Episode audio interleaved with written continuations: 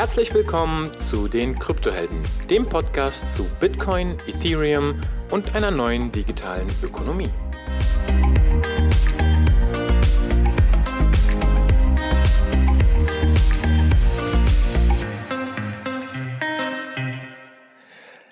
Jo, hi alle zusammen. Ähm, heute haben wir eine ganz besondere Folge und einen ganz besonderen Gast, nämlich den Marius von der Ethereum Foundation. Hi Marius. Hallo Onur. Schön, Mari dass ich wieder, schön, dass ich wieder da sein kann. Ja, sehr gerne. Es ist äh, immer wieder eine Ehre. Ähm, du bist heute zum zweiten Mal da. Wir hatten schon mal eine Folge gemacht. Ähm, kannst du vielleicht ganz kurz für die Leute, die die erste Folge nicht gehört haben, erzählen, was du machst und was dein Hintergrund ist? Ja, ähm, ich bin der Marius. Ähm, ich arbeite jetzt seit bisschen mehr als einem Jahr bei der Ethereum Foundation ähm, an Go Ethereum. Das ist die Go-Implementierung vom Ethereum-Protokoll. Also Ethereum ist eigentlich nur die theoretische Beschreibung des Systems. Und dann gibt es verschiedene Implementierungen in verschiedenen Sprachen und eine eben in Go und die ist für so 80 Prozent des Netzwerks zuständig. Äh, und ja, bei denen arbeite ich und äh, mache halt irgendwie alles, was alles, was gerade ansteht. Also ich habe jetzt in letzter Zeit viel mit, mit London zu tun gehabt, mit dem, mit dem neuen Hardfork. Ähm, viel auch mit, äh, äh, ja, gestern gab es dann ein kleines Problem, gab einen Konsensus-Split auf einem Testnetz und dann mussten wir das alles fixen und einen neuen Release machen und sowas. Ja, das, das mache ich so in meiner Freizeit. Also nichts Geringeres als am Herz von Ethereum arbeiten. Genau, am Herz von Ethereum arbeiten. Sehr schön. Ähm, ja, sehr cool. Das heutige Thema ist MEV oder auch Miner Extractable Value äh, genannt. Und ja, da, darüber wollen wir heute sprechen. Ähm, vielleicht als kurze Einleitung. Es gab 2019 ein ähm, Paper namens Flashboys 2.0 Frontrunning, Transaction Reordering and Consensus Instability in Decentralized Exchanges. Ähm, das war damals noch Theorie und ist ähm, Anfang des Jahres sehr, sehr schnell ähm, zur Praxis geworden. Äh, ich habe gerade mal eine ähm, Seite offen, beziehungsweise ich muss sie ganz kurz wieder öffnen. Das ist, ähm, haben wir auch in den, äh, in den Show Notes, explore.flashbots.net. Und laut dieser Webseite wurden seit dem 1. Januar 2020 knapp 800 Millionen Dollar extracted. In den letzten 30 Tagen knapp 11 Millionen und in den letzten 24 Stunden knapp 200.000 Dollar. Ähm, dazu kann ich sagen, das sind jetzt die abgeflauten Nummern, nachdem äh, der Markt etwas eingebrochen ist. Aber vielleicht nochmal sieben Schritte zurück, Marius. Was ist MEV und könntest du es vielleicht an, anhand eines Beispiels mal erklären? Ja, gerne. Also MEV oder MEV steht für äh, Miner Extractable Value. Also es war früher Miner Extractable Value. Irgendwann haben sie es umbenannt in Maximum Extractable Value, weil es typischerweise nicht die Miner waren, die das, die das, äh, die diesen Wert wirklich aus dem Protokoll gezogen haben, ähm, sondern andere Leute. Aber die Idee ist, äh, Miner haben eine Aufgabe. Sie organisieren die also sie haben mehr als eine Aufgabe, eine, aber eine wichtige Aufgabe von Minern ist, sie organisieren die Transaktionen in Blöcken. Das heißt, wenn du jetzt eine Transaktion losschickst, dann wird die, äh, wird die verteilt im Netzwerk und kommt dann irgendwann zu einem Miner und der Miner, der hat dann seinen Transaktionspool, da sind vier bis 5.000 Transaktionen drinnen und aus diesen Transaktionen sucht er jetzt die besten raus. Äh, die, die die ihm das meiste bringen, also die, die ihm die meisten Transaktionsgebühren ähm, zahlen. Und äh, die sortiert er dann und packt die in einen Block. Das heißt, er ist dazu, dafür zuständig, äh, Transaktionen zu sortieren. Ähm, und äh, wenn er diesen Block dann gemeint hat, also er führt die Transaktion aus und meint den Block und dann und in Ethereum ist es halt sehr, sehr wichtig, in welcher Reihenfolge jetzt Transaktionen passieren. Also zum Beispiel, wenn ich jetzt, wenn irgendjemand jetzt ähm, ein NFT ähm, zum Verkauf anbietet, dann äh, ist es ja wichtig, wer das NFT kauft. Wenn, wenn wir jetzt beide auf dieses NFT bieten und deine Transaktion aber zuerst ist, ähm, dann kriegst du das NFT und nicht ich. Das heißt, der Miner, der hat die Möglichkeit, über äh, darüber zu entscheiden, wer von uns jetzt die, die Transaktion zuerst ähm, ausführen darf. Mhm. Das heißt, es geht hauptsächlich um die Reihenfolge wie die Transaktionen innerhalb der Blöcke sortiert werden. Ist das korrekt? Ähm, nicht, nicht nur. Also MEV ist, wie gesagt, äh, Wert daraus ziehen. Was man zum Beispiel auch machen könnte, ist, ähm, dass man äh, bestimmte Transaktionen zensiert. Also sagt, ähm, diese Transaktion, die führe ich jetzt nicht aus. Oder ich führe jetzt diese Transaktion aus, aber ich schicke die nicht äh, von der Person, die sie eigentlich geschickt hat, sondern ich, ich überschreibe in dieser Transaktion oder ich schicke halt meine eigene Transaktion mit den gleichen Parametern, nur überschreibe ich, überschreibe ich den, meinen Namen sozusagen und ähm, kann dann zum Beispiel irgendwie ein, wenn sich da eine Möglichkeit äh, äh, ergibt, daraus Geld zu machen, kann ich dann sozusagen, kann ich diese Möglichkeit ergreifen, anstatt ähm, jemand anderen, jemand anderen äh, diese Möglichkeit ergreifen zu lassen. Okay, vielleicht machen wir es mal konkret. Also eine dieser Möglichkeiten ähm, ist wahrscheinlich Arbitrage. Genau. Dass ich irgendeinen Preisunterschied zwischen zwei Börsen erkenne und daraus Kapital schlagen möchte, indem ich eben auf der einen Seite kaufe, auf der anderen verkaufe oder wie auch immer. Ähm, jetzt gibt es ja klassisch Algorithmen, die diese Preise äh, tracken. Und jetzt ist es ganz interessant, als Miner muss ich ja im Prinzip nichts davon machen, außer diese Opportunitäten, die andere ex äh, exekuten wollen, im Mempool zu erkennen, oder? Genau. Also wenn jetzt jemand, äh, wenn jetzt jemand auf einmal irgendwie ähm, 5 Millionen von dem einen Token kaufen will, also wirklich viel kaufen will und damit den Preis äh, stark verändern würde, dann könntest du in deinem Mempool kannst du sehen, okay, da kommt jetzt gleich, da ist eine Transaktion, ähm, die verändert den Preis sehr stark. Das heißt, was du machen würdest, würdest eine Transaktion schicken vor dieser Transaktion, ähm, die, äh, die ähm, diesen Token schon einkauft und dann in der nächsten Transaktion würdest du sozusagen oder dann würde der andere einkaufen und damit den Preis nochmal ähm, noch um einiges in die Höhe treiben und dann ganz am Ende, das nennt sich Sandwiching, also das ist Frontrunning, sozusagen, da gibt es eine große Transaktion und du kaufst vorher zu einem besseren Preis und äh, der andere muss dann zu einem, zu einem schlechteren Preis verkaufen. Und dann gibt es noch Backrunning oder Sandwiching ist, das heißt, äh, heißt, dass du direkt nach dieser großen Transaktion das, was du vorher gekauft hast, direkt wieder verkaufst. Das heißt, da machst du doppelten Gewinn ähm, weil der andere ja den Preis dann hochgetrieben hat und du dann dein, dein, dein, deine Coins, die du gerade in der Transaktion vorher äh, gekauft hast, direkt wieder verkaufst. Mhm. Und als normaler Nutzer, sage ich mal, ähm, würde man das ja gar nicht so einfach erkennen. Ne? Auf, auf der anderen Seite würde die Transaktion vielleicht trotzdem erfolgreich sein. Man hätte seine Token gekauft, hätte aber vielleicht gar nicht erkannt, dass man etwas teurer gekauft hat. Ähm, und in dem Zusammenhang, ähm, das habe ich auch relativ spät gelernt, witzigerweise. Ähm, es gibt ja in den meisten Decentralized Exchanges ähm, eine Slippage-Einstellung. Und diese Slippage-Einstellung besagt quasi, wie viel Prozent der Einkaufs- oder Verkaufspreis abweichen darf von dem, was dir gerade angezeigt wird oder von dem, was dein Ziel ist.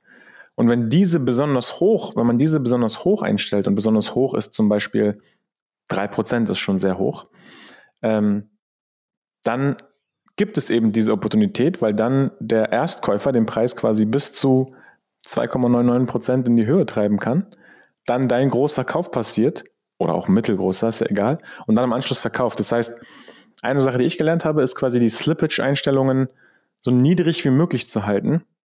Äh, also wirklich 0,1 Prozent. Und das ist aber teilweise schwierig, wenn der Markt heiß ist, ne? Dann ja, es nämlich ab.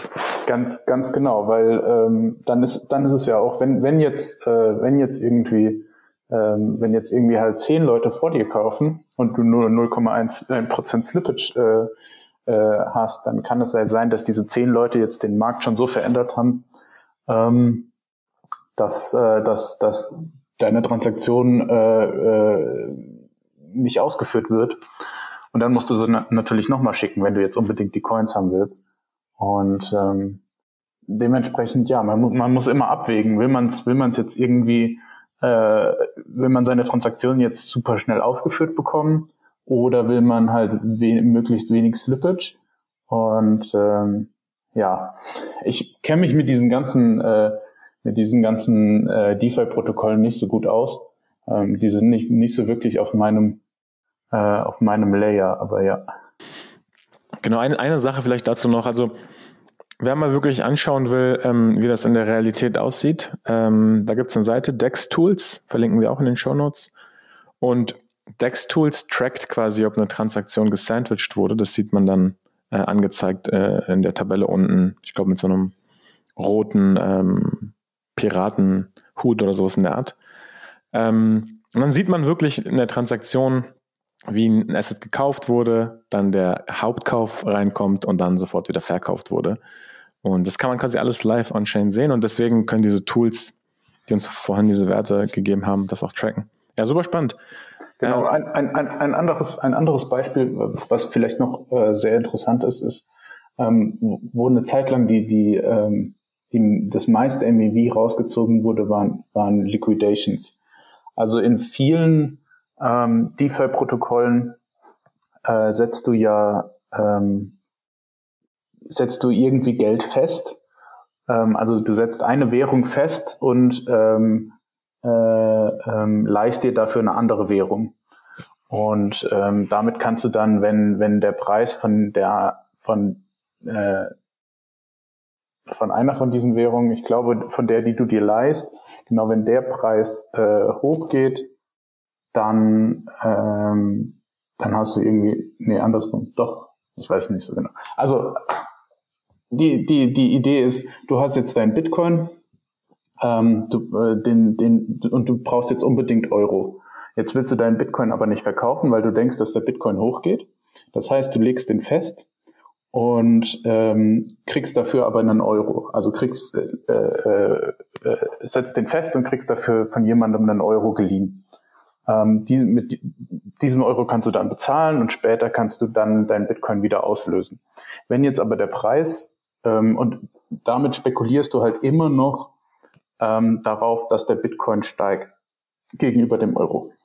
Ähm, wenn dein ähm, wenn jetzt aber der Bitcoin sinken würde, dann kommt es irgendwann zu dem Punkt, wo der Bitcoin weniger wert ist als, als das, was du, ähm, was du dir sozusagen geliehen hast von der Person. Und äh, dann würdest du liquidiert werden. Und das passiert dann, also dann, ähm, dann gibt's halt eine Transaktion, die deinen Bitcoin auf einen Schlag verkauft zu Euro und diese Euro dann zu der Person schickt, die, ähm, die dir das Geld geliehen hat. Das, das nennt sich Liquidieren.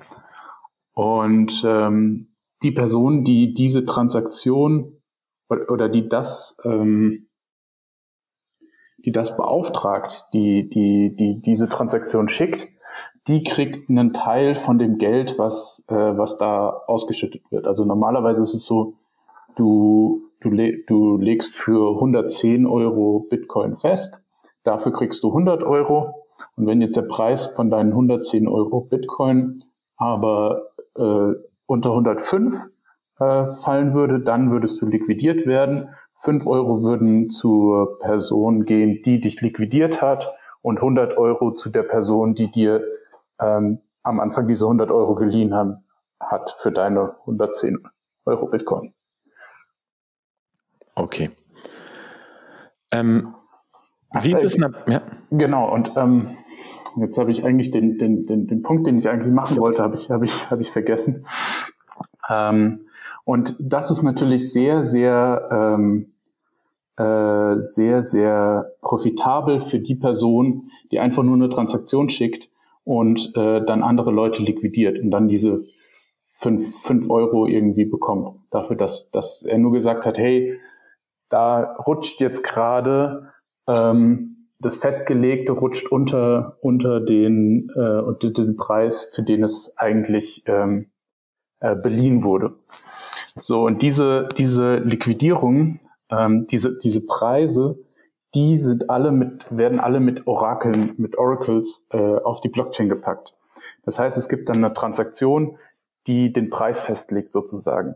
Und dann gibt es halt, also das sieht man dann immer äh, auf der Chain, es gibt halt diese eine Transaktion, die den Preis festlegt.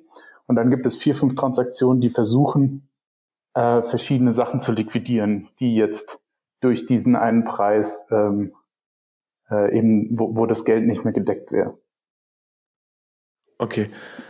Ähm, okay, ein, eine Sache, die mir dieses Jahr aufgefallen ist, ähm, ist folgendes. Also am Anfang war das irgendwie so, dass viele Spieler in diesem, in diesem Spiel sich versucht haben, durch höhere äh, Gaspreise auszubieten.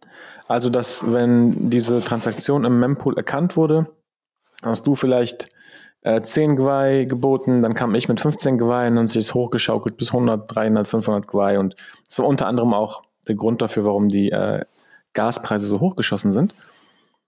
Was dann aber irgendwie passiert ist, ist, dass ähm, einige Mining Pools es als Service angeboten haben, also das als Dienstleistung angeboten haben. Und seitdem sehe ich viele dieser Transaktionen mit null, null Fees. Kannst du das mal erklären?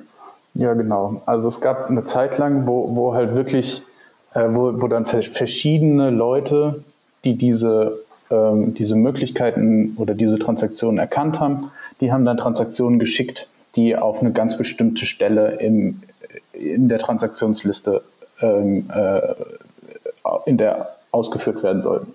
Also zum Beispiel direkt vor einer Transaktion oder direkt nach einer Transaktion oder als allererstes in einem Block. Ähm, und die haben sich dann natürlich, wenn das mehrere Leute machen, dann schaukeln die sich hoch. Und ähm, du kannst, du bestimmst ja deinen Platz in der Transaktions- oder in, in dem Block durch deine Transaktionskosten. Das heißt, da gab es dann Leute, die, ähm, die haben sich die ganze Zeit überboten.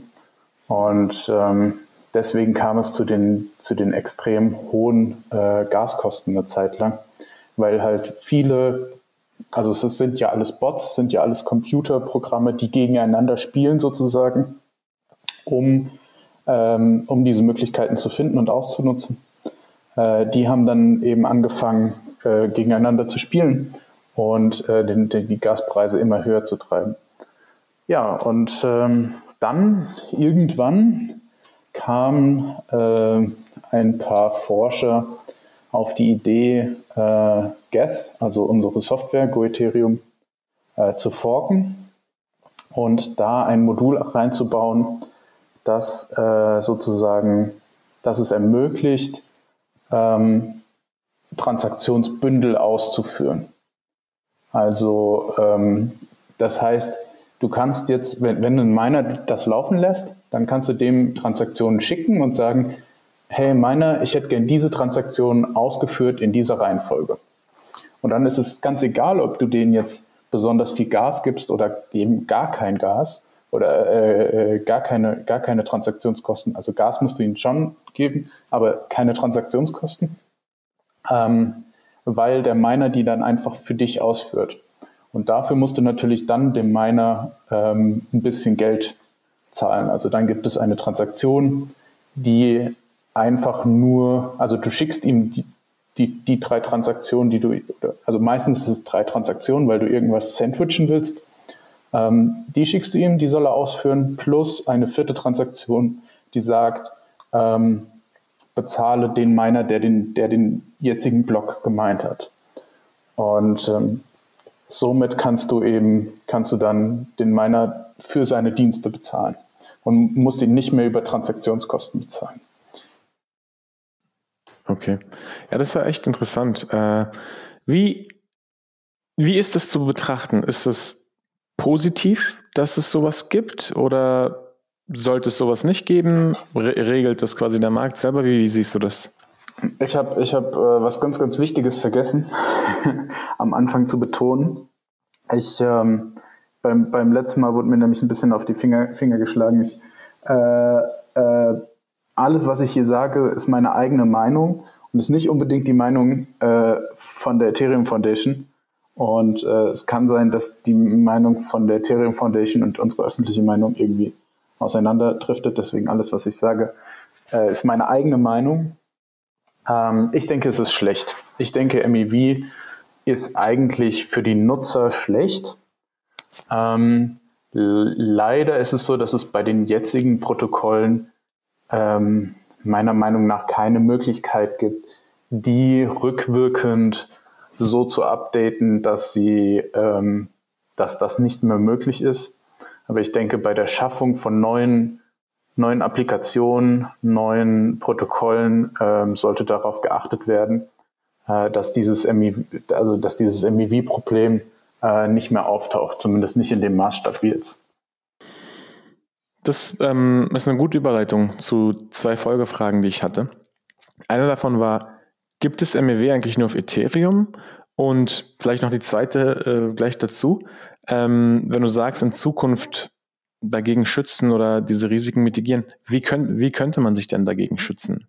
Sowohl bei Ethereum als auch bei irgendwelchen anderen Protokollen. Ähm, das sind natürlich zwei, zwei sehr, sehr große Fragen. Also erstmal MEV gibt es nicht nur auf Ethereum. Äh, es gibt es ähm, einfach schon, es gibt es ganz normal in der Finanzwelt ja auch schon. Das ist, äh, dass es Frontrunning, High-Frequency Trading, äh, äh, solche Sachen gibt. Und da ist es eben die Zentralbank, die im Endeffekt ähm, das Ordnen der Transaktionen äh, durchführt ähm, da, oder, oder also nicht die Zentralbank, die Börse. Ähm, und man kann davon ausgehen, dass die Börse sich da nicht bestechen lässt und äh, jetzt nicht irgendwie ähm, Transaktionen verändert oder einfügt, die, die ihnen ähm, besser liegen. Ähm, aber äh, wie gesagt, also MEV oder also Sequencer Extractable Value. Also irgendjemand muss halt äh, die, die, das Ordering, die, die verschiedenen Transaktionen ordnen. Ähm, das gibt es äh, eigentlich überall. Das gibt es auch auf Bitcoin. Ähm, da ist es dann auch so, zum Beispiel, wenn jetzt jemand eine sehr, sehr große Transaktion schickt, mit sehr, sehr viel, also mit sehr, sehr vielen Transaktionskosten. Also jemand hat sich vertippt und schickt äh, eine Transaktion, die jetzt nicht irgendwie äh, 50 Bitcoin, also er verschickt nicht 50 Bitcoin und äh, macht irgendwie einen halben Bitcoin Transaktionskosten, sondern er verschickt halt einen halben Bitcoin und macht 50 Bitcoin Transaktionskosten. Ähm, dann kann es halt für, für Miner äh, mehr wert sein, jetzt, wenn, wenn jetzt schon, wenn diese Transaktion in einem Block gemeint wird kann es, ist es für einen Miner eigentlich besser, diesen Block nicht zu beachten, sondern auf dem vorherigen Block einen neuen Block zu produzieren, der diese Transaktion drinne hat, ähm, um dann diesen, diesen, äh, diese Transaktionskosten für sich eben zu bekommen. Also ähm, diese Probleme, das ist, geht auch schon ein bisschen in die in, in, in Reorg äh, MEV, ähm, diese Probleme gibt es auf anderen Blockchains auch. Das Ding ist, bei Smart Contract Blockchains hast du halt sehr hohe Abhängigkeiten zwischen verschiedenen Transaktionen. Also ähm, äh, du hast halt irgendwie viele Transaktionen, die, die, die auf einem Exchange kaufen und verkaufen. Und diese Transaktionen haben halt eine Abhängigkeit untereinander. Das hast du auf, man, auf anderen Blockchains nicht so sehr. Zu dem Bitcoin-Beispiel, was du gerade angesprochen hast. Wenn jetzt ähm, mal angenommen, der Block mit der Blockhöhe 1000 hat diese vertippten äh, Gaskosten von, sagen wir mal, 100 Bitcoin. Und jetzt sollte eigentlich der Block mit der Blockhöhe 1001 kommen. Dieser Miner würde jetzt aber auch einen Block mit der Blockhöhe 1000 äh, broadcasten, so verstehe ich das. Wie würde denn jetzt der nächste Miner, der den Block meint, darauf reagieren? Das ist, das ist die Frage. Der müsste eigentlich auch wieder einen Block mit der Blockhöhe 1000 meinen, weil er ja ähm, auch diesen Block, äh, auch diese Transaktion haben will. Beziehungsweise der Miner, der diesen Block, äh, den ersten Block 1001 ähm, gemeint hat, der äh, würde dann auf dem Block 1001 weiter, auf seinem Block 1001 weiter meinen. Also es könnte dazu kommen, theoretisch, äh, würde es dazu kommen, dass sich die Blockchain äh, spaltet und alle Miner nur noch auf ihrer eigenen Blockchain äh, weiter meinen, in der Hoffnung, dass irgendwann ähm, ihre Blockchain sozusagen die, die Canonical Chain, die von allen äh, akzeptierte Chain wird. Ähm, ja. Und die, also dieses, dieses Problem, das gibt es auch, gibt's auch schon ziemlich lange. Und äh, das ist eine der, eine der Fragen, die halt aufkommt, wenn der Block Reward in, in Bitcoin ähm, äh, immer kleiner wird. Also, also Bitcoin ist ja deflats oder äh, nicht inflationär und äh, gegen Ende wird ja immer weniger Block Reward äh, äh, ausgeteilt. Und der Block Reward, der sorgt eigentlich dafür, dass Miner ähm, die einfach die Chain immer weiterführen. Wenn jetzt aber die Transaktionskosten äh, viel höher sind als der Block Reward, dann kann es zu diesen, äh, zu diesen massiven äh, Reorgs führen. Okay. Du hast vorhin etwas angesprochen, und zwar Reorgs oder äh, Reorderings. Ich habe in den letzten Tagen auf Twitter erlebt, dass äh, jemand namens Edgar, den ich persönlich auch vorher nicht kannte und noch nie was gehört habe. Der hat getweetet, dass ähm, es theoretisch möglich wäre, die Blöcke zu reordern oder Reorgs durchzuführen und ist auf sehr, sehr starke Reaktionen von der Community gestoßen. Könntest du das mal ähm, kurz zusammenfassen, wenn du das miterlebt hast, was da, was er gesagt hat und was dann als Reaktion darauf passiert ist und genau, was er da überhaupt machen wollte oder vielleicht auch machen will? Ja, genau. Also ähm, äh, ich denke, du hast es ja wahrscheinlich auch ein bisschen mitgelesen, weil ich da ein bisschen involviert war. Ähm, also erstmal Edgar ähm, ist jemand, den, den ich schon ein bisschen länger kenne. Äh, er hat hin und wieder mal versucht, bei uns irgendwie äh, mitzumachen, Code, Code äh, auch zu, für uns zu schreiben. Ähm, ja, hat meistens nicht so geklappt. Naja, auf jeden Fall ähm, er hatte eben, also die, diese Idee, dass man diese Reorgs machen kann und forcieren kann, ähm, das gibt's gibt's schon seit, ich glaube, 2011 oder 2012 wurde da, glaube ich, das erste, äh, das erste Paper für gemacht, äh, für geschrieben. Äh, in letzter Zeit ähm, gab es dafür eine, äh, einen neuen Namen, ähm, äh, Time Bandit äh, sozusagen, dass du, ähm, wenn du jetzt MEV-Möglichkeiten äh, verpasst hast, dann könntest du ja einfach den, die Blockchain nochmal reorgen und diese MEV-Möglichkeiten dann ausnutzen. Ähm, das ist so die, die, grobe Idee. Die ist auch wieder von, von dieser, äh, also Flashbots ähm, waren die Leute, die das Paper, das erste Paper geschrieben haben. Die haben sich dann in Flashboys entwickelt. Das sind die Leute, die die, die, die Go-Ethereum, ähm, also die Go-Ethereum geforkt haben und äh, da dann ihre eigen, eigenen ähm, Regeln eingebaut haben. Ähm, und äh, das kam, die Idee Time Bandit kam dann wieder aus der Richtung. Und Edgar ist auch einer von diesen, äh, von diesen Leuten. Und ähm, er hat dann halt gesagt, äh, er baut das jetzt.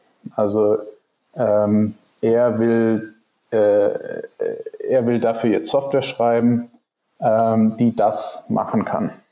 Und das ist meiner Meinung nach unethisch, ähm, weil es äh, genau, also es greift halt diese, diese sehr, sehr grundlegende ähm, Annahme von Blockchain, die greift es an. Also die grundlegende Annahme ist ja 51 Prozent der Miner ähm, sind, sind äh, honest.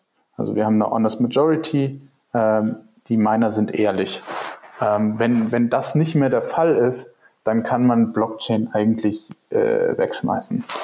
So, und ähm, wenn du jetzt natürlich, also diese theoretische Attacke, die gibt es, gibt es seit Jahren und äh, alle wissen eigentlich davon, dass es das gibt. Und ähm, man muss halt mehr als 50 Prozent der Mining Power unter sich vereinen, um so eine Attacke durchzuführen. Ähm, und ähm, ja, was ich unethisch finde, ist dafür wirklich Software zu schreiben. Also ich denke, es ist, es ist wichtig, dass man darüber redet. Ich finde es wichtig, dass man diese Attacke öffentlich macht und dass man ähm, eben auch darüber nachdenkt, wie man diese solche Attacken verhindern könnte. Aber ich finde es unethisch, dafür äh, Software zu schreiben und diese Software zu veröffentlichen.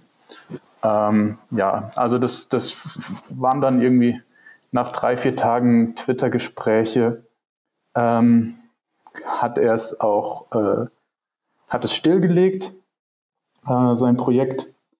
Ähm, ich weiß nicht genau, ob er es stillgelegt hat, weil er es nicht hinbekommen hat. Ähm, er sagt, er, er, selbst sagt, dass er es stillgelegt hat, weil er zu viele Morddrohungen bekommen hat, ähm, wovon ich jetzt eigentlich nicht so sehr ausgehe. Okay, da, das würde ich gerne etwas besser verstehen. Also Ethereum wird circa ähm, zu 75 Prozent von Mining Pools gemeint, äh, anstelle 1 Ethermine 25 Prozent, dann kommt Spark Pool mit 23 Prozent, Highway und Two Miners, Nanopool und so weiter folgen. Ähm, die restlichen 25 Prozent wahrscheinlich irgendwelche privaten Miner. Wie würde denn seine Software ähm, funktionieren? Also wie kommt er denn jetzt äh, oder genau, kannst du das mal, oder weißt du, wie das quasi als Gedankenexperiment funktionieren würde, wie jetzt so ein Zusammenschluss von, zum Beispiel, nehmen wir mal an, Ethermine und Sparkpool hätten zusammen über 51 Prozent oder 51 Prozent, was sie nicht haben, aber nehmen wir mal an, sie hätten es. Wie könnten sie jetzt mit dieser Software, die Edgar schreiben und veröffentlichen wollte, so eine Attacke durchführen? Hm, also seine Idee war, das einfach ähnlich zu machen wie das normale, ähm, wie, wie das MEV-Geth-Interface. Also, dass du sagen kannst, ähm, hey, ich will diesen Block nicht haben. Und dann würden alle, also es gibt fast alle Mining Pools äh, lassen zurzeit schon dieses MEV-Geth laufen. Also die laufen, die, die, die äh, verwenden nicht mehr das äh, normale äh, Geth, sondern diese MEV-Version, weil sie gemerkt haben, dass es alle anderen machen und ähm, das so und sie dann halt natürlich als Pool sehr, sehr viel Geld liegen lassen würden, wenn sie es nicht machen würden. Deswegen war ich auch nicht einverstanden damit, ähm, dass MEV-Geth am Anfang überhaupt veröffentlicht wurde, weil ähm, vorher hat es ja, es gab die theoretische Idee, MEV zu machen. Ähm, und es gab vielleicht ein, zwei Pools, die das gemacht haben. Aber die größten Pools haben es nicht gemacht und wurden dann dazu gezwungen, das zu verwenden, weil es halt alle verwendet haben und weil die Software halt Open Source und, und für alle zugänglich war. Und es könnte halt sein oder es hätte sein können, dass das mit Edgar's Software auch passieren würde. Und das würde dann so funktionieren, ähm, Sparkpool und Ethermine hätten die Software und äh, du würdest so, sozusagen eine Nachricht an, an Sparkpool und Ethermine schicken, hey, ich will jetzt, äh, diesen Block will ich nicht und dann, äh, und zwar wegen der Transaktion und dann sagt, dann hören Sparkpool und Ethermine mit ihren 51, mehr als 51 Prozent auf, auf diesem Block zu arbeiten und äh, arbeiten dann halt also auf Block hören auf, auf Block 1000 zu arbeiten und arbeiten dann halt wieder auf Block 999. Okay, ich glaube, wir, wir sollten, ich habe gerade gemerkt, wir sollten einmal das MEV-Interface und wie das überhaupt funktioniert, äh, vielleicht nochmal erklären, damit man das, was du gerade gesagt hast, auch versteht. Ähm, also, es gibt ja den ganz normalen ähm, Full Node, den ganz normalen Client, den man laufen lässt. Und jetzt gibt es eben, du hast diesen Fork vorhin angesprochen, ähm, mit diesem MEV-Interface, wo man, wo eben Leute, die diese Arbitrage ausführen wollen, oder dieses Frontrunning oder Backrunning, was auch immer ausführen wollen, zusätzliche Parameter mitsenden, damit äh, irgendeine äh, Reihenfolge in den Blöcken gewährleistet wird. Ne? Und, oder wie funktioniert das? Also wenn ich jetzt das MEV-Interface als Pool bereitstellen möchte, dann muss ich doch eine andere Software laufen lassen, oder? Ja, genau. Und äh, dann können Leute bei dir ähm, sagen, diese drei Transaktionen, die will ich gerne äh, direkt hintereinander ausgeführt haben, ohne dass dazwischen eine andere Transaktion kommt. Okay. Und so ein Interface könnt, könnte, wollte Edgar jetzt quasi auch schreiben für Reorderings, also dass ich, dass ich sagen kann, äh, hier lieber Pool, ähm, solltest du den nächsten Block proposen, würde ich gerne diesen Block ähm, zurück, zurückstellen oder nicht haben oder also wie auch immer, wie auch immer das Interface designt äh, wäre, aber ich könnte quasi die Historie so ein bisschen verändern, höre ich aus. Ja, genau. Und ähm, das ist, wie gesagt, das ist theoretisch möglich. Das ist theoretisch jetzt auch möglich. Ähm, nur du würdest halt die Pools niemals dazu bekommen, das zu verwenden, außer wenn sie sehen, dass alle anderen Pools das auch verwenden.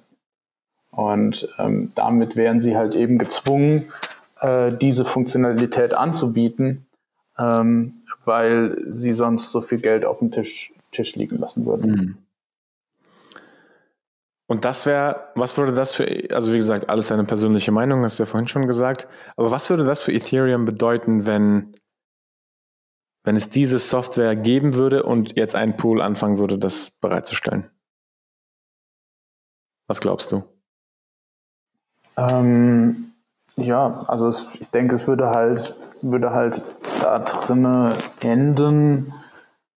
Also erstmal, es würde die Möglichkeit der Zensur geben, ähm, was man ja bei Blockchain überhaupt nicht haben will. Also sobald irgendwie 51 Prozent der Hashrate Zensur als Service anbieten, ähm, dann äh, ähm, kann auch Blockchain zensiert werden. Also das ist genau das gleiche mit, mit Bitcoin und, und anderen Blockchains. Wie gesagt, das ist jetzt MEV und Reorgs. Ähm, also Reorgs vor allem sind überhaupt kein, kein Ethereum-spezifisches Problem, sondern das ist für, für, alle, für alle Blockchains. Ähm, ja, ich denke, die Blockchain, die würde dann würde sehr, sehr schwach werden. Also es gäbe dann auf irgendeinem, auf irgendeinem Level würde es halt einen sozialen, also zum, zumindest in Ethereum würde es dann einen sozialen Konsensus geben, ähm, dass man das nicht macht. Ähm, und äh, es sozusagen äh, die, die, also es würden sich dann irgendwann Mining Pools bilden, die halt sagen, sie machen das nicht, sie bieten das nicht an. Und dann würden alle Miner, denen es wichtig ist, dass Ethereum weiter funktioniert, die würden dann diese Mining Pools verwenden. Ähm, das ist, das ist mal wirklich so Spieltheorie vom Feinsten, weil ähm, das eine Argument ist quasi ein ethisch oder moralisches Argument, was du angebracht hast. Und das andere Argument ist ja rein finanziell. Und man könnte ja jetzt sagen, die rationalste Handlung, zumindest kurzfristig, wäre eben äh, einfach nach dem Finanziellen zu gehen und den, den höchstmöglichen Gewinn daraus zu ziehen. Aber natürlich hast du schon recht, langfristig ähm, macht das ja das Netzwerk quasi kaputt und ist so gesehen wieder nicht so rational. Ist ein interessantes Gedankenexperiment. Also ähm, ich ja, finde es. Ja. Also, also, meine, meine Lösung dafür wäre eh, ähm, alles, was man finanziell, wo man für finanziellen einen Anreiz machen kann, ähm, kann man auch einen, einen Gegenanreiz schaffen finanziell. Also zum Beispiel könnte die Ethereum Foundation oder irgendjemand, der viel Ether hat, ähm, könnte dafür zahlen, ähm, dass eben sowas nicht passiert. Oder könnte, es gäbe dann einen Pool an Geld, der zusätzlich äh, an die Miner ausgezahlt würden, die keine Reorgs machen. Und ähm, also so könnte man das natürlich auch lösen auf einem, auf einem sozialen Level. Und ich denke, sowas wird wahrscheinlich bei Bitcoin, also könnte ich mir vorstellen, dass es bei Bitcoin kommt, ähm, weil Bitcoin eben nicht die Regeln des Systems, also des Systems selbst ändern will, sondern eben auf so soziale ähm, Schichten äh, ähm, äh, dann vertrauen muss oder, oder die bilden muss in der Zukunft. Und du hast Gegenanreiz gesagt. Ähm, äh, wir kennen, also ich kenne zum Beispiel ein Konzept, das Konzept des Slashings ähm, bei, äh, bei, bei, bei Cosmos SDK Chains. Äh, könnte man auch so etwas oder wäre es denkbar, so etwas zu implementieren, dass wenn ein valider Block reordert wird, ähm, dass man dann eben damit bestraft wird, ähm, jetzt merke ich gerade, man hat ja gar kein Economic Stake, also was soll man dann verlieren? Die, die Fees, die man äh, ausgegeben hat? Genau, genau das ist das Problem bei, bei, bei äh, Proof of Work, dass man keinen Economic Stake hat. Stake hat. Deswegen ist das bei ähm, Reorgs, bei, ähm, bei Proof of Stake sind um einiges leichter zu verhindern, weil man immer die Möglichkeit hat, äh, zu sagen, hey, die und die und die Validatoren oder die und die Adressen, die haben uns jetzt angegriffen. ähm, wir verringern einfach deren, deren Stake oder wir, wir, wir, ähm, die, die, dürfen jetzt nicht mehr voten ähm, oder die kriegen, werden geslashed. Ähm, bei Proof of Work äh, kann man das nicht machen. Ähm, das Einzige, was man machen kann, ähm, ist eben der, der Gegenteil, also gut, gute, äh, gut, also äh, gute, valide Behavior, äh, äh, valides Verhalten zu incentivieren. Dass du sagst, ähm, hey, ihr habt diesen Block nicht reorgt und deswegen kriegt ihr jetzt irgendwie mehr Geld. Also man kann dann wieder den, äh, wenn du den ja. Mining Reward wieder erhöhst oder Block Reward erhöhst, äh, könntest du das machen. Oder wenn du eben einen zusätzlichen Block Reward gibst aus einem, aus einem Pool, in den irgendwie große Stakeholder der Währung ein, einzahlen.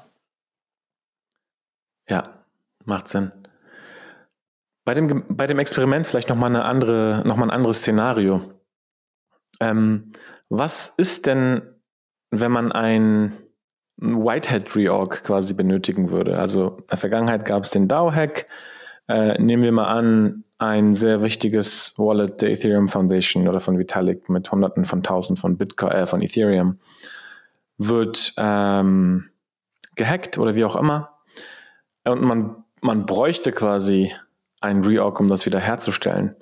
Wäre es nicht, wäre es dann nicht gut, wenn man die Möglichkeit hätte, mit einem, mit einer Art von Konsensus ähm, diesen Zustand wiederherzustellen? Ja, aber das, das kann man ja auch jetzt schon. Also äh, ich bin zum Beispiel bin ich gerade dabei, hier mit meinem mit meinem GPU-Miner zu Hause ähm, unser eines Testnetz zu reorgen, weil ähm, da ist, wir hatten einen, wir hatten einen, einen Fehler in unserer Software und ähm, jetzt gab es da 2.000, 3.000 Blöcke auf dem Testnetz, ähm, die die falsch sind oder wo halt zwischendurch ein Fehler passiert ist. Und jetzt bin ich gerade dabei, ähm, eine längere Chain zu meinen, um diese ganzen Blöcke zu reorgen. Diese Möglichkeit, die gibt es schon immer.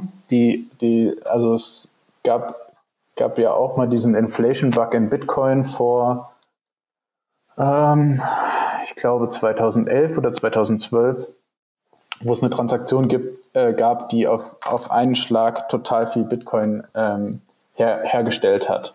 Und ähm, auch da wurde dann zwischen den Minern ein, ein sozialer Konsensus äh, gefunden, um diese Blöcke, ähm, die diese Transaktion beinhaltet haben, das waren, ich glaube, auch irgendwie halt, ich glaube, es waren 24 Stunden oder, oder sogar länger, ähm, um die dann wieder zu reorgen ähm, um dann äh, diese fehlerhafte Transaktion, also fehlerhaft in Anführungszeichen, ähm, um die dann zu zensieren.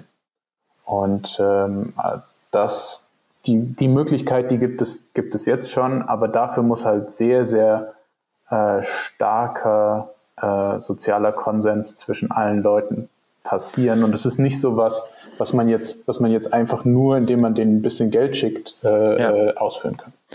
Genau, und wenn du jetzt Ethereum anschaust, ähm, ich glaube, man braucht ja über eine Million, um eine Stunde zu reorgen mit der, mit der Hashrate, kann man sich ja ausrechnen.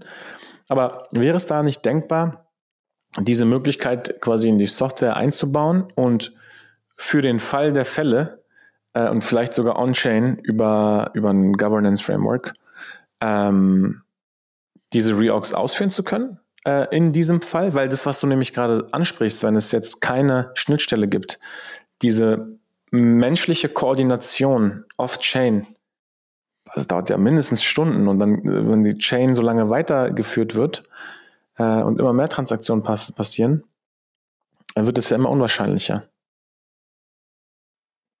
Ja, aber das ist ja auch ein, ähm, das ist ja auch eine Resilienz ähm, dafür, dass es nicht einfach so äh, äh, mir nichts, dir nichts passiert. Zum Beispiel ähm, die, die Parity Wallet äh, äh, Hacks, äh, ja. wo, wo die Parity Wallet irgendwie, äh, ähm, wo jemand eine, eine Library gelöscht hat, self-destructed hat ähm, und auf einmal irgendwie, ich weiß nicht wie viele Millionen oder wahrscheinlich jetzt Milliarden bei dem, bei dem heutigen Preis an, an, an Wert verloren gegangen sind. Ähm, wenn wir zu diesem Zeitpunkt die Möglichkeit gehabt hätten, sowas so auf so eine leichte Weise, ohne diesen großen sozialen Konsens, ähm, das auszuführen, wenn es diese Schnittstelle gegeben hätte, dann denke ich mir, äh, wäre auch sowas ausgeführt worden. Ähm, und ich denke, genau deswegen ist es eigentlich wichtig, dass es dass es schon schwer ist. Also ich musste zum Beispiel jetzt alle anderen auf dem Testnetz, musste ich alle anderen Miner bitten, äh, doch bitte ihre Miner auszuschalten und, äh, und oder auf meiner, äh, auf meiner Chain jetzt äh, äh, weiter zu meinen. Und ähm, das ist natürlich eine, eine große Koordination, ähm, die ja auch verhindert, dass man das jetzt einfach mal so macht oder für so einen kleinen Hack macht. Und äh, wir haben ja auf Ethereum jetzt schon sehr, sehr große Hacks gesehen. Ähm, und ähm, ja, also ich denke, es ist die richtige Entscheidung, ähm, da nicht zu agieren. Aber wie gesagt, das ist meine persönliche Meinung. Ja, ja an den ähm, Parity-Vorfall erinnere ich mich sehr, sehr gut. Ähm, ich habe, das war ein Nutzer, der hieß DevOps 199 und er hat auf GitHub ähm, ein Issue geöffnet, in dem er schrieb, I accidentally killed it und hat dann den Link ähm, für die Transaktion gepostet und da hat er eben 300 Millionen Crypto-Assets zu dem Zeitpunkt ähm, ja, einfach vernichtet quasi. Das waren nämlich, nämlich die Funds in dem Parity Multisig, ähm, die sie geraced hatten.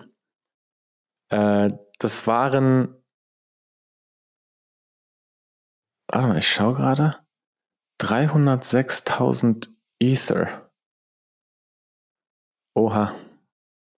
Das ist natürlich heftig, ne?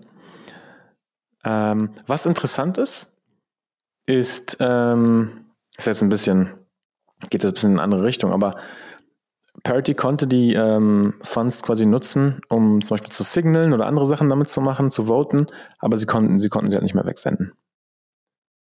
Und das ist natürlich bitter gewesen. Ja, und, auf jeden Fall. Und ich denke, es hat, hat ja auch die, die, die, die Entwicklung von Parity äh, raus aus dem Ethereum-Ökosystem auf jeden Fall äh, beschleunigt, dass, dass das Geld nicht mehr da war. Glaubst du, dass sie sonst noch mehr auf Ethereum gemacht hätten? Ähm, ich weiß es nicht so genau, weil dieses Geld war ja auch schon für äh, Polkadot geraced. Genau. Und ähm, ich, ich, ich denke, dass sie zumindest länger den, den äh, Parity Client äh, maintained hätten. Den haben sie dann ja relativ bald, ähm, äh, also Parity hat Parity, für die Leute, die es nicht wissen, ist eine von den Firmen, ähm, die aus der Ethereum Foundation herausgegangen sind, äh, von einem der Co-Founder ähm, von Ethereum, Gavin. Und Gavin Wood, genau. Und ähm, die hatten den, den Rust äh, Client, also den, den äh, Parity Client, der war in Rust geschrieben. Ähm, den, hatten, den hatten die maintained und den haben sie irgendwann an, eine, an einen DAO übergeben, ähm, äh, als später dann Open Ethereum. Und jetzt äh, mit dem letzten, ähm, mit dem letzten Hard Fork oder mit dem nächsten Hard Fork wird auch Open Ethereum jetzt komplett eingestellt, weil sich einfach niemand mehr findet, äh, diese alte Codebase noch weiter zu maintainen.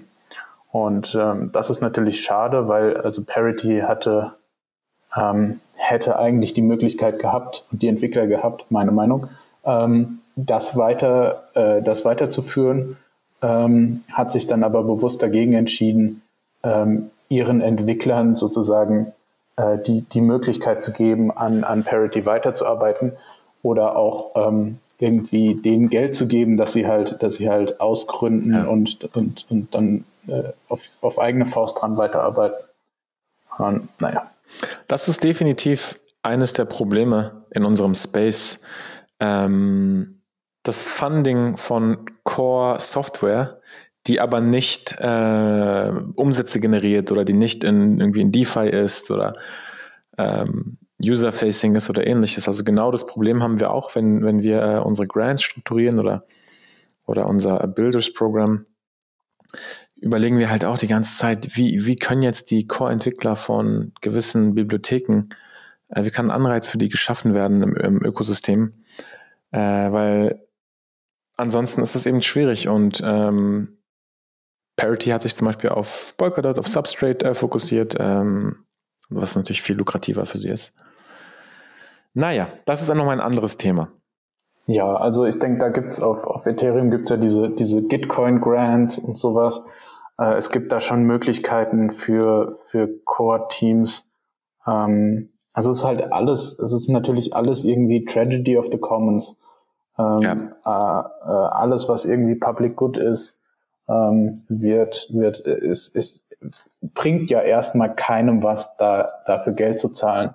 Solange nicht irgendwie alle dafür Geld zahlen. Und dann sind dann irgendwie so, äh, so Dev Funds oder, ähm, also Zcash hat ja auch so eine, so eine, äh, ich glaube, zehn Prozent oder sowas von dem Block Reward. Dev Fund, ja. Dev Fund.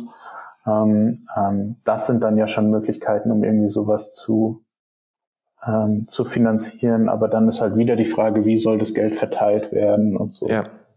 Und deswegen, vielleicht als Überleitung, ähm, finde ich auch Ethereum 2.0 und, und Proof of Stake interessant, denn dann könnte ja die Ethereum Foundation zum Beispiel die ähm, Staking Rewards, die sie aus ihren Ethereum Holdings dann generieren könnten, auch viel ähm, ja, besser nutzen, äh, anstelle irgendwie ihre ETH aus dem Stash zu verkaufen am Markt, könnten sie dann eben Staking Rewards zum Beispiel nehmen.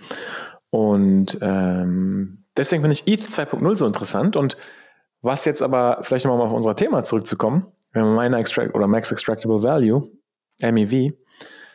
Was wird denn mit, ME, mit der ganzen MEV-Thematik im ETH 2.0 Netzwerk passieren? Wird es immer noch möglich sein? Wird es nicht mehr möglich sein? Wie schätzt du das ein? Ähm, also ich denke, es wird, es, es, gibt da verschiedene, es gibt da verschiedene Ideen. Ähm, das mit den Reorgs wird nicht mehr so möglich sein. Ähm, das also zumindest nicht mehr so leicht, weil es eben halt diese, diese Finality gibt und man, man halt ganz klar ähm, äh, auch sehen kann, wer für was gewotet hat. Und wenn dann sich jemand oder sich jemand irgendwie falsch verhält oder auch selbst in dem Fall, wenn jetzt, ähm, wenn jetzt Ethereum 2.0 irgendwie 51 Prozent attackiert wird, dann kann man immer noch sagen als Community, hey, ähm, das war nicht richtig. Wir entziehen, wir machen, wir, wir splitten jetzt die Chain, wir entziehen auf unserer Chain all den Leuten, die uns jetzt angegriffen haben, ihren Stake und äh, machen dann unsere eigene Chain weiter. Also es ist um einiges einfacher, ähm, diesen sozialen Konsensus äh, auf, auf Ethereum 2.0 äh, zu schaffen. Ähm, andere Formen von MEV, ähm, wie zum Beispiel also Block Ordering oder äh, also dieses Frontrunning und, und, und äh, Liquidations, ähm, das dürfte noch um einiges äh, mehr werden. Also ähm, da ist halt beim Mining weiß man ja nicht, welcher, welcher Miner jetzt eigentlich die, den nächsten Block produziert. Also es ist ja äh, nicht deterministisch, es ist ein Spiel, alle versuchen den nächsten Block zu produzieren der, der als erstes den Proof of Work oder den besten Proof of Work äh, ähm, findet, ähm, der darf den, den Block produzieren. Ähm, beim Staking weißt du äh, zwölf Minuten vorher, wer jetzt in den nächsten zwölf Minuten alles Blöcke produziert. Das heißt, du kannst diese Leute viel gezielter ansprechen. Also du kannst dann wirklich sagen, oh, okay, jetzt ist dieser und dieser Validator, den, den kenne ich, ähm, dem schicke ich, und, und der hat halt um genau die Uhrzeit, wo halt immer die Liquidierungen irgendwie laufen oder sowas, ähm, der kann da den Block produzieren. Ähm, deswegen kann ich den, ähm, dann kann, kann ich den irgendwie, äh, äh, äh kann ich den anschreiben, dem meine Transaktion schicken und der macht das dann für mich. Also es ist halt deterministisch wer den Blog produzieren darf, ab. Also innerhalb von einem gewissen Zeitfenster für die nächsten zwei Epochen. Okay.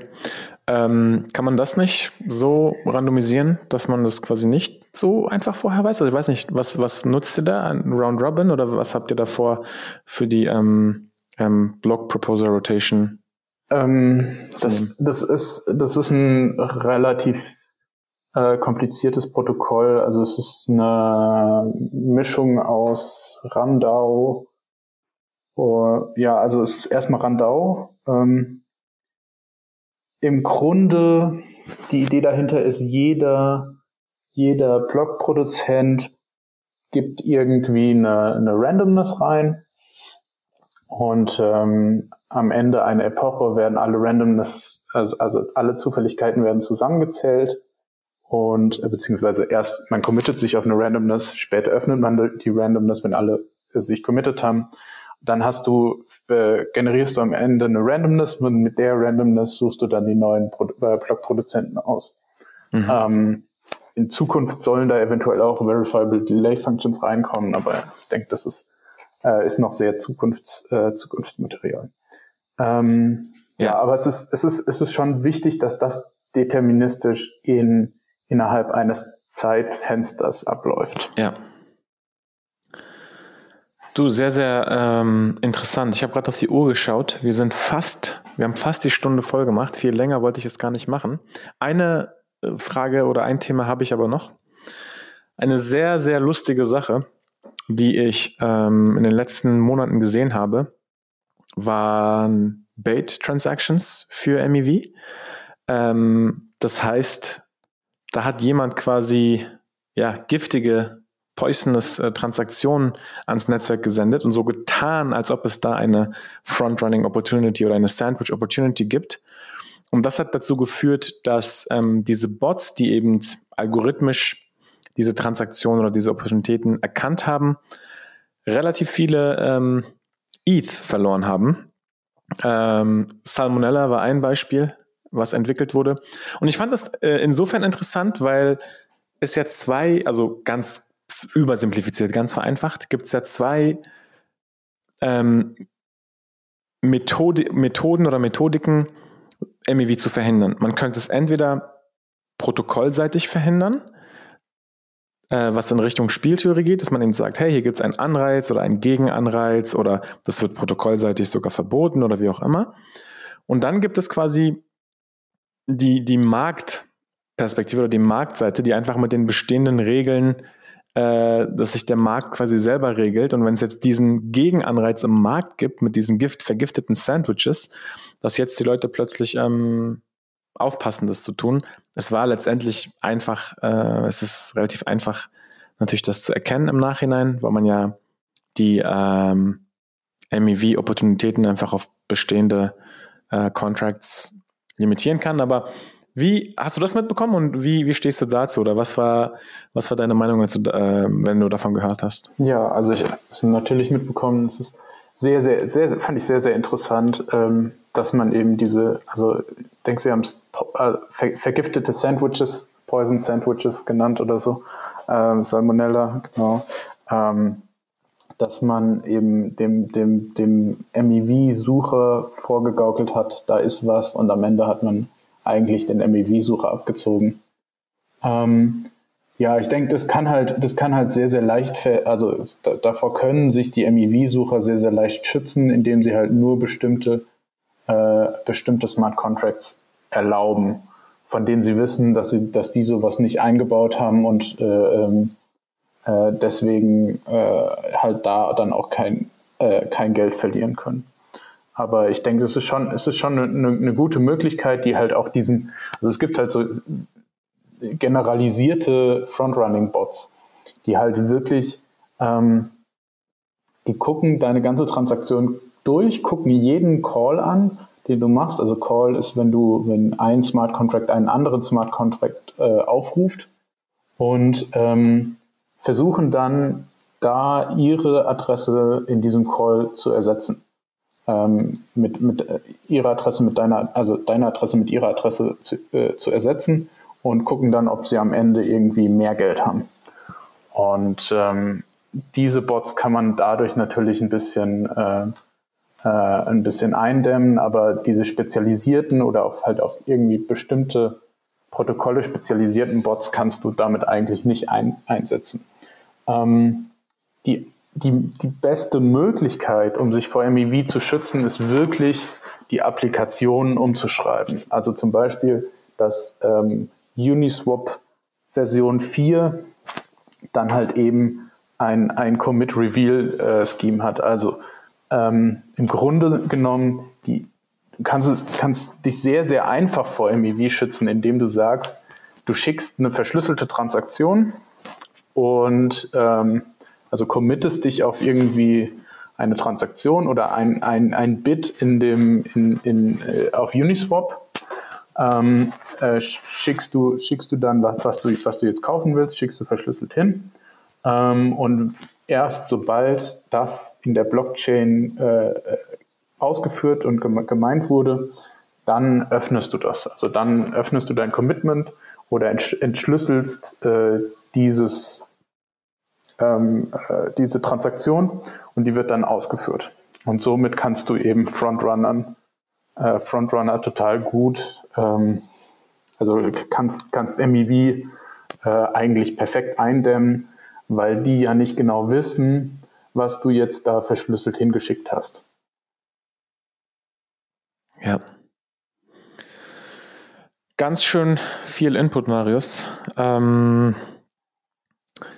ich, ich finde das Thema total spannend äh, und wir haben jetzt gleich mit relativ komplexen ähm, ja, Themen um uns geschossen.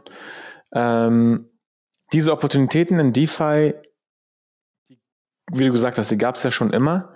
Ähm, Im klassischen Markt äh, hast du von Börsen gesprochen. Ich glaube, wie es da funktioniert, äh, nehmen wir mal zum Beispiel Robinhood und Citadel. Citadel ist ein sogenannter Prime Broker im Hintergrund und Robinhood wäre dann die User-Facing App. Und Robinhood zahlt quasi kein Geld an Citadel, um diese Transaktion ausführen zu können. Sie zahlen aber mit Order Flows, das nennt sich Pay for Order Flows. Und dieses System hat Bernie Madoff tatsächlich erfunden. Und was Citadel dann eben machen kann, ist genau, was du gesagt hast, wenn sie halt äh, einen großen Stream von Orders erkennen können über die Robinhood App, die sie ja bekommen als Bezahlung im Millisekundenbereich vorher, können sie eben diese Transaktion frontrun und das ausführen.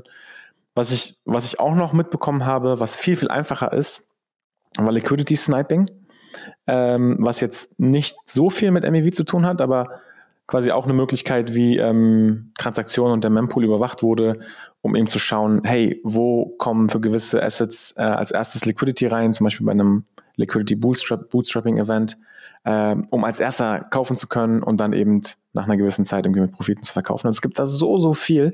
Und ich finde das Thema wirklich extrem spannend.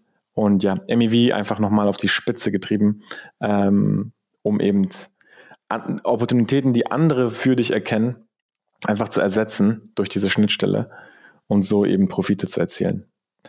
Möchtest du abschließend ähm, noch was zu dem Thema sagen oder ähm, wo die Reise hingeht oder wie sich die Leute irgendwie da noch weiter informieren können, wo du unterwegs bist? Also ich denke, ähm, wo die Reise hingeht, äh, sind irgendwann äh, Zero Knowledge äh, Transaction Pools, Zero Knowledge Mempools, ähm, wo, wo du oder äh, Homomorphic Mempools, wo du nicht mehr genau weißt, was die Transaktion eigentlich wirklich macht, sondern nur noch einen Beweis hast, dass diese Transaktion korrekt ausgeführt werden kann auf der EWM. Ähm, äh, das ist, das ist was, äh, ich denke, das ist die finale Lösung für das Ganze. Ähm, das sehe ich aber auch erst in vier bis fünf Jahren, äh, weil da noch sehr, sehr viel von der, von der Kryptographie überhaupt erst entwickelt werden muss, um, um solche, solche Lösungen irgendwie ähm, äh, möglich zu machen. Ähm, ja, ich denke, äh, man, man sollte sich, wenn man, wenn man jetzt irgendwie groß am Einkaufen ist über dezentrale Exchanges oder irgendwie viel mit diesen äh, Liquidierungen oder sowas zu tun hat, äh, sollte man sich auf jeden Fall mal äh, Flashboys, das äh, MEV, Geth, äh, Flashbots, das MEV, Geth und so ähm, das Interface sich anschauen. Da gibt es auch eine Webseite, wo man, über die man dann diese Transaktionen schicken kann, die dann automatisch direkt in dem, in dem, in den Mem Mempools von den, von den MEV-Minern landen ähm, und eben auch nicht mehr irgendwie über die, ähm, also so kann man sich ja natürlich auch schützen, indem du sagst, meine Transaktion, die, die gebe ich jetzt direkt dem Miner und äh, zwar unter der Bedingung, dass der Miner die jetzt, die jetzt einfach so äh, ähm, einfach so äh, in den Block packt, ohne dass die irgendjemand anderem gezeigt wird. Also so eine Art private Transaktion. Äh, du umgehst halt den, äh, den, den Mempool. Das hat zum Beispiel Vitalik gemacht, als er ähm, diese ganzen Doge äh, Shiba Inu Tokens äh, verkauft hat. Da hat er Transaktionen über, über Flashbots geschickt, die dann von anderen nicht gefrontrunnt werden konnten. Ähm, ja, ich denke, es ist, es ist ein sehr, sehr interessantes Thema. Viele, viele Leute beschäftigen sich damit. Es ist auch noch viel Geld zu machen. Also wenn jemand da äh, sehr gut ist, äh, solche Dinge zu erkennen, Bots zu schreiben dafür. Ähm, ja, ich denke, wir sollten aber einfach für manche Dinge sollte man die Software nicht veröffentlichen. Ähm, die, es ist wichtig, immer über die Idee zu sprechen wichtig, darüber einen Diskurs zu haben, dass man auch so ein bisschen äh, ähm, ja, Gegenmittel entwickeln kann. Aber die Software sollte man äh, erst veröffentlichen, wenn man auch sozusagen die Gegensoftware geschrieben hat.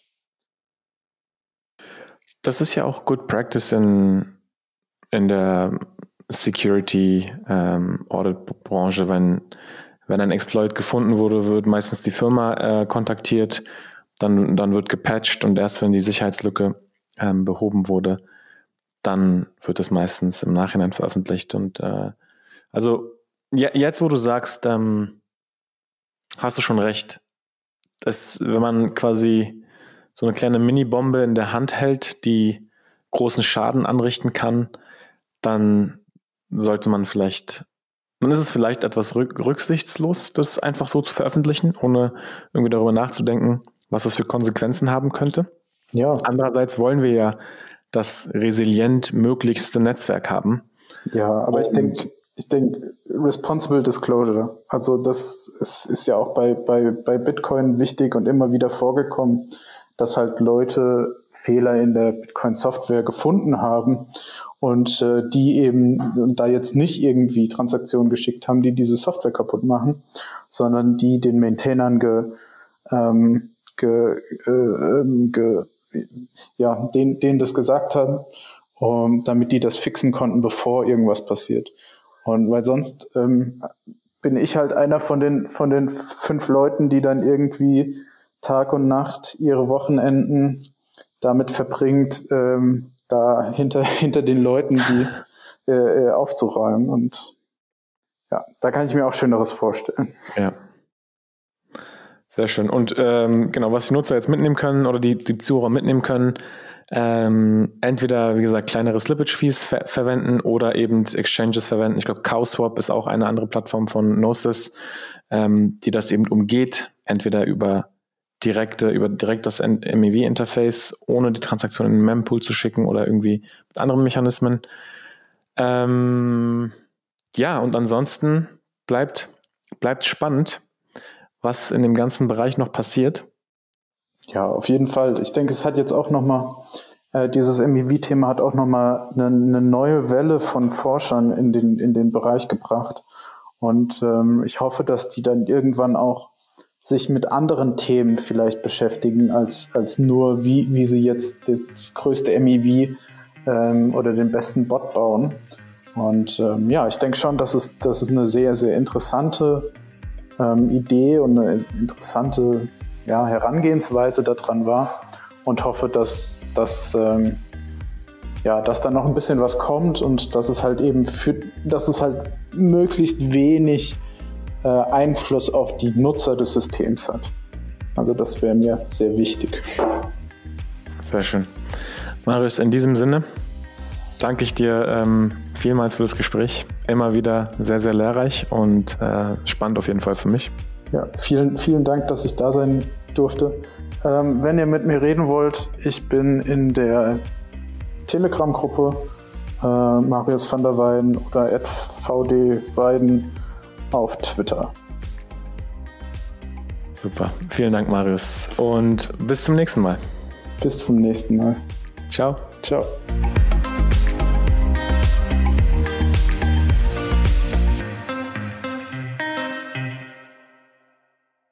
Liebe Kryptohelden, wenn ihr fleißig äh, mitdiskutieren wollt, kommt in unsere Telegram-Gruppe. Wenn ihr ansonsten Feedback habt zur Folge, kontaktiert uns gerne entweder über Telegram, Twitter oder direkt über unsere Webseite. Wir freuen uns auf jeden Fall auf euer Feedback. Bis zum nächsten Mal. Ciao.